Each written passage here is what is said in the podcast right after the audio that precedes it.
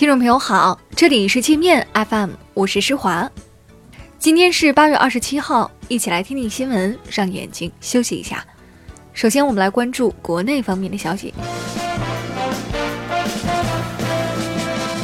国泰航空客机疑似被人动手脚，停放在加拿大多伦多机场的两架国泰客机，起飞前共有十三个氧气瓶气体被无故放空，其中一架有五个受影响。另一架有八个，一旦飞机出现空中险情，后果将不堪设想。七国集团领导人插手香港事务，拿早已过期的中英联合声明说事儿。中国外交部要求七国集团成员不要多管闲事，图谋不轨。外交部说，联合声明的终极目的和核心内容是确定中国收回香港，对香港恢复行使主权。任何国家和组织无权假借该声明干涉香港事务。外交部证实，澳大利亚籍华人杨军因涉嫌间谍犯罪，已被北京市国安局逮捕。杨军原名杨恒军，曾是一个网络大 V，在微博上相当活跃。教育部否认将鲁迅作品撤出高中语文统编教材。教育部今天说，鲁迅的《拿来主义》《纪念刘和珍君》等五篇文章依然在高中语文课本中。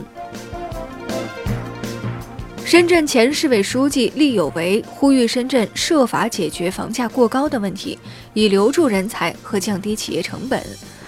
厉有为建议深圳大力发展公租房，将公租房在房产市场的占有比例提高到百分之三十到百分之四十左右。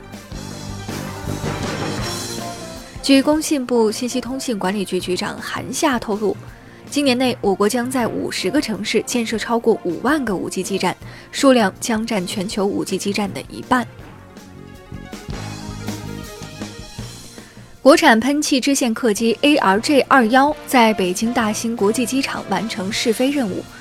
配合大兴机场进行了一系列流程演练，为开航及后续实际运行做好准备。据澎湃消息，杭州今年底将撤走路上的所有垃圾桶，沿街商铺的垃圾桶都要撤桶入户，路口等地仅留果壳箱。杭州市城管局说，此举主要是为规范垃圾分类，让市民不再随意丢垃圾。北京警方通报，开劳斯莱斯堵塞妇产医院急救通道的北京女子单某。其所驾车辆悬挂的京 A 八八五幺九号牌是花两百多万租来的，该女子还涉嫌伪造、变造、买卖身份证件，目前已被刑拘。我们接着来关注国际方面的消息。一家订购了三十五架波音七三七 MAX 八客机的俄罗斯国有航司，指控波音故意隐瞒飞机致命故障，诱骗买家，给航空公司造成重大损失，要求波音取消订单并赔偿一亿一千五百万美元。之前曾有多个国家的航空公司表示要取消七三七 MAX 订单，但最终都未彻底敲定。美国前财政部长拉里·萨默说：“美国挑起经贸摩擦是损人害己且愚蠢的做法，只会让美国工人变得更穷，美国公司利润更低，美国经济变得更糟。”《华尔街日报》和 CNN 联合民调显示，三分之二的美国民众反对加征关税，支持自由贸易。特朗普授权执法机构无期限拘留非法移民儿童。遭美国十九个州和华盛顿特区检察长起诉，反对者痛批特朗普政府冷酷无情。G7 集团领导人决定向巴西提供两千万美元用于扑灭亚马逊火灾，但巴西总统表示拒绝，称这些国家不会无偿帮助，一定是想通过救火从巴西得到好处。几天前，巴西总统曾大骂 G7 领导人把巴西当殖民地。强生公司以欺诈手段推销阿片类药物，导致阿片滥用，被美国俄州法院判赔五点七二亿美元。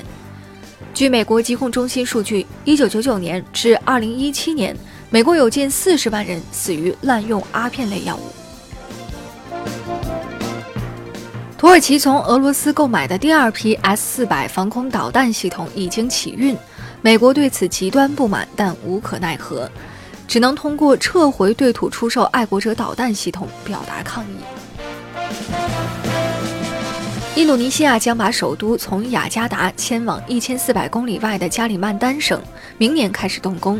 预计将耗资两千三百四十亿人民币。民间担心庞大的迁都工程会滋生腐败。那好了，以上就是今天节目的全部内容了，感谢您的收听，我是施华，欢迎您下载界面 App，在首页点击试听，找到界面音频，更多精彩内容。等着您收听。